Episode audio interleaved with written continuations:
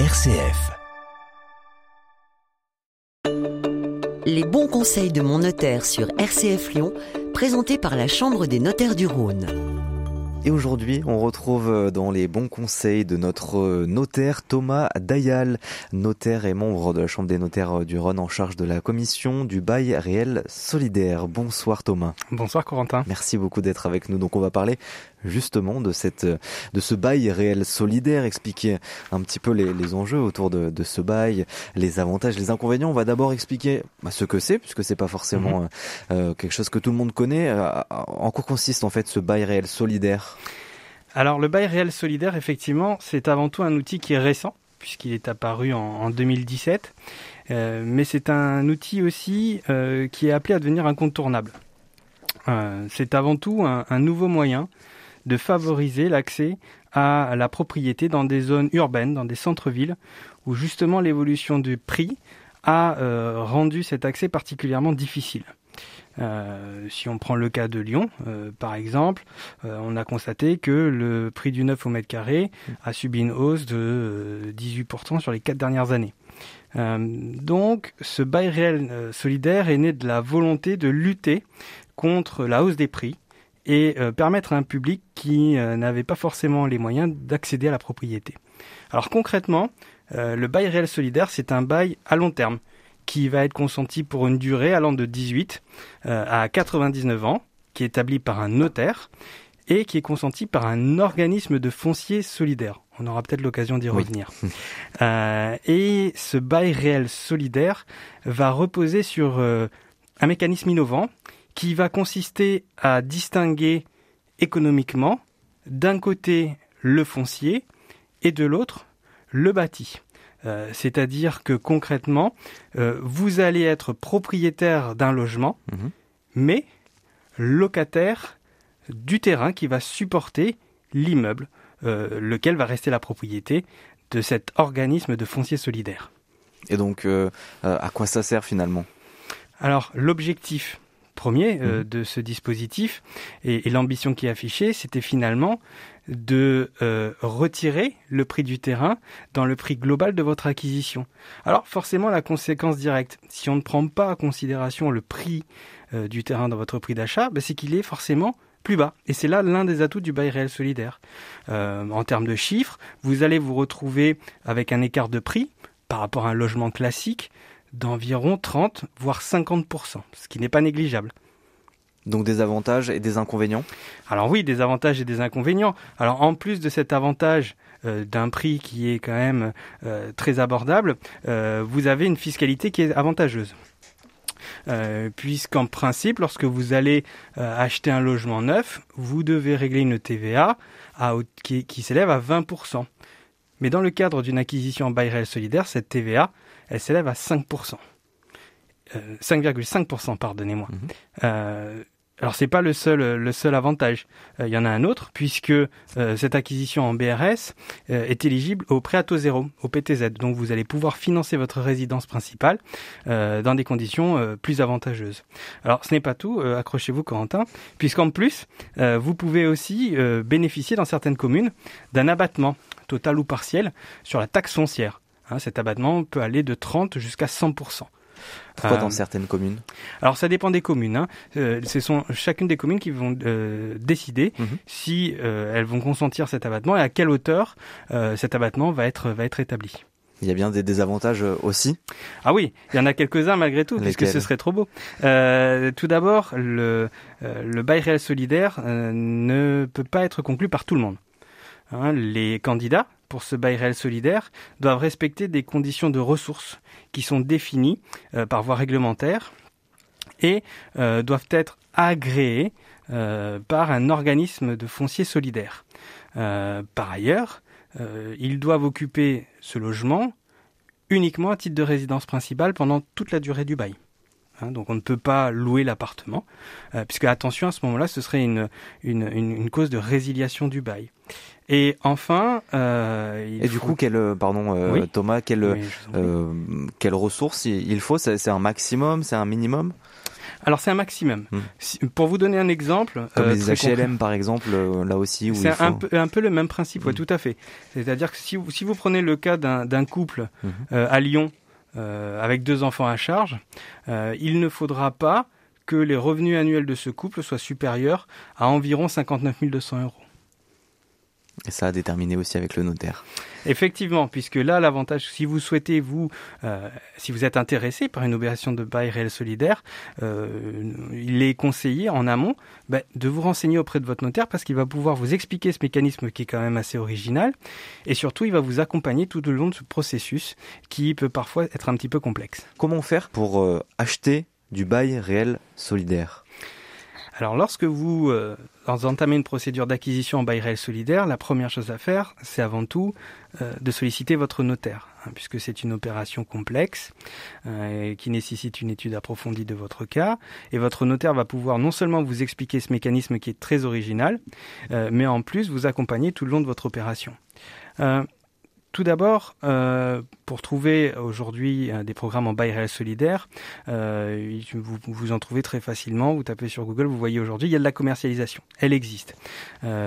soit par un organisme de foncier solidaire, soit par un promoteur, qui c'est plus, le plus souvent le cas d'ailleurs, qui commercialise ces opérations en bail réel solidaire. Concrètement, lorsque vous avez trouvé un logement qui vous convient, vous allez signer un contrat de réservation avec un promoteur. Une fois le contrat de réservation signé, vous allez pouvoir faire vos démarches auprès de votre banque, le cas échéant. Et je rappelle à ce sujet que le BRS est éligible à un financement après à taux zéro. C'est quand même un, mhm. atout majeur.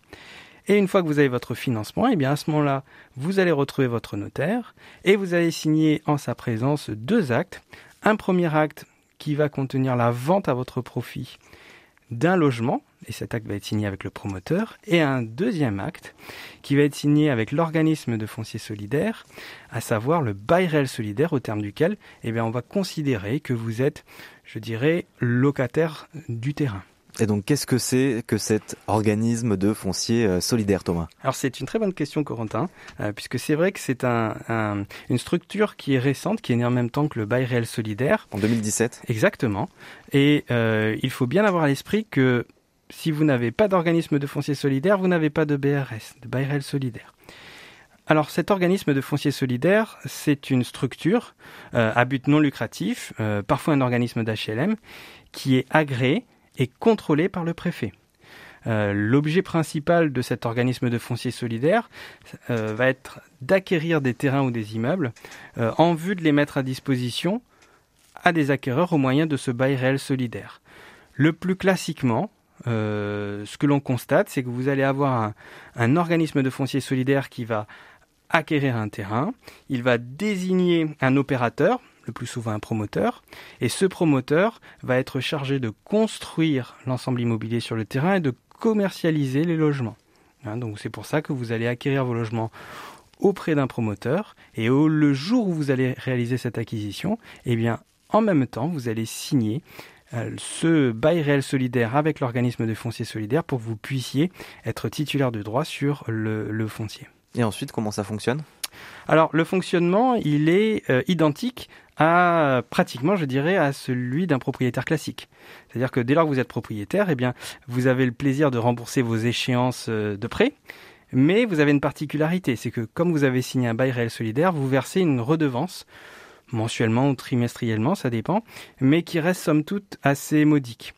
En moyenne, on constate que cette redevance s'élève à environ 1,50€ du mètre carré. Donc concrètement, euh, vous avez un appartement euh, de 80 mètres carrés, euh, vous allez verser une redevance mensuelle de 120 euros.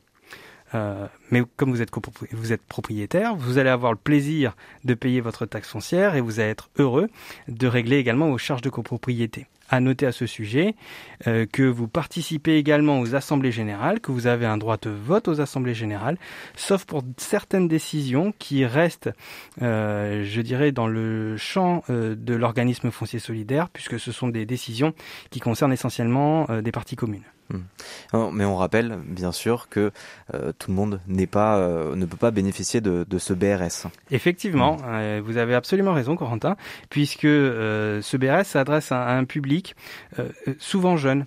et, primo-accédant qui a en réalité des ressources suffisamment élevées pour ne pas être éligible aux logements sociaux, euh, mais en même temps euh, trop haute euh, pour pouvoir acheter, j'allais dire, un logement classique dans des zones tendues. alors, il faut bien évidemment respecter des conditions de ressources qui sont définies par voie réglementaire hein, et qui correspondent peu ou prou à des ménages dits modestes, sachant qu'il y a une vérification là encore qui est établie par l'organisme de foncier solidaire qui va vérifier le dossier et délivrer un agrément avant l'acquisition. Et je le rappelle, hein, les logements qui font l'objet d'une acquisition en BRS doivent systématiquement être occupés à titre de résidence principale pendant toute la durée du bail. Mais lorsqu'on fait une, acquisition, donc euh, avec ce, bail réel solidaire, est-ce qu'on peut vendre ensuite ou faire une donation? Alors, tout à fait. Euh, la vente euh, ou la donation est tout à fait envisageable, mais quand même avec quelques précautions et après avec quelques contraintes. Lesquelles? La première précaution, c'est naturellement d'aller voir son notaire, puisque la vente et la donation étant des actes importants et qui vont concerner votre patrimoine, il sera toujours euh, recommandé, voire parfois même obligatoire, mmh. de voir votre notaire qui va vous renseigner et vous accompagner tout au long de votre démarche. Euh, concrètement, en cas de vente, euh, il faut avoir à l'esprit une chose très importante, c'est qu'il n'y aura pas de plus-value. Hein.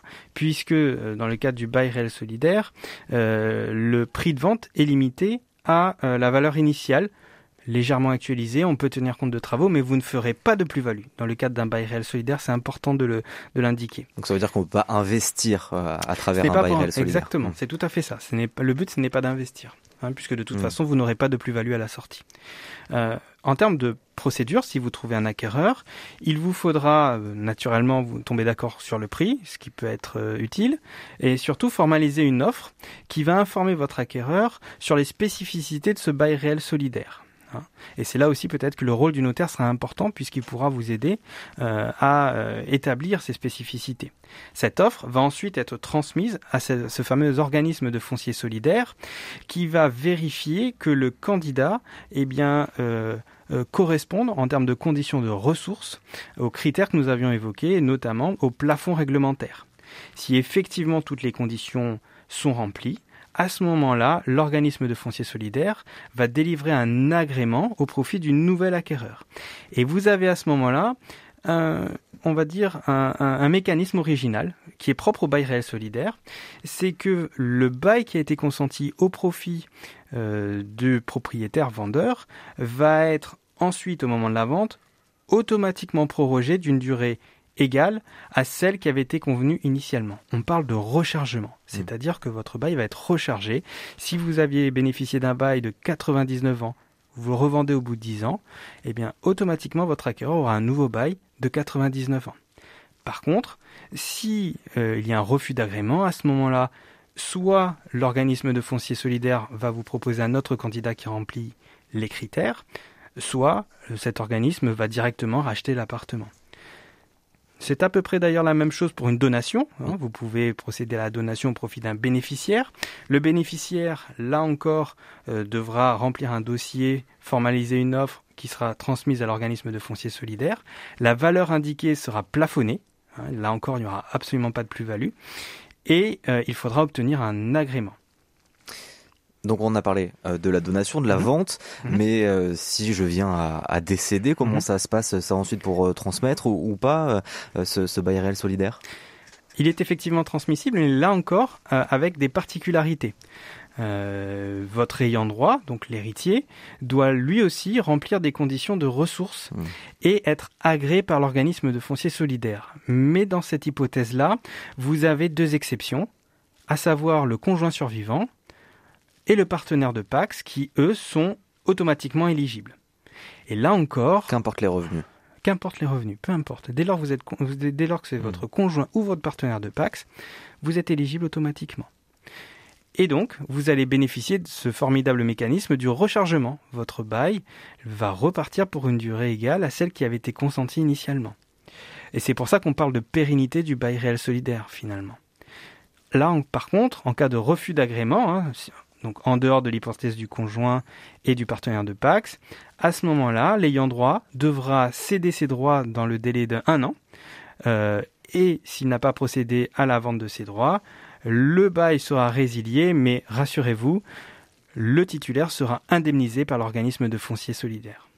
Un petit mot rapide, euh, Mhm, Thomas Dayal, sur euh, la différence finalement avec un bail HCL.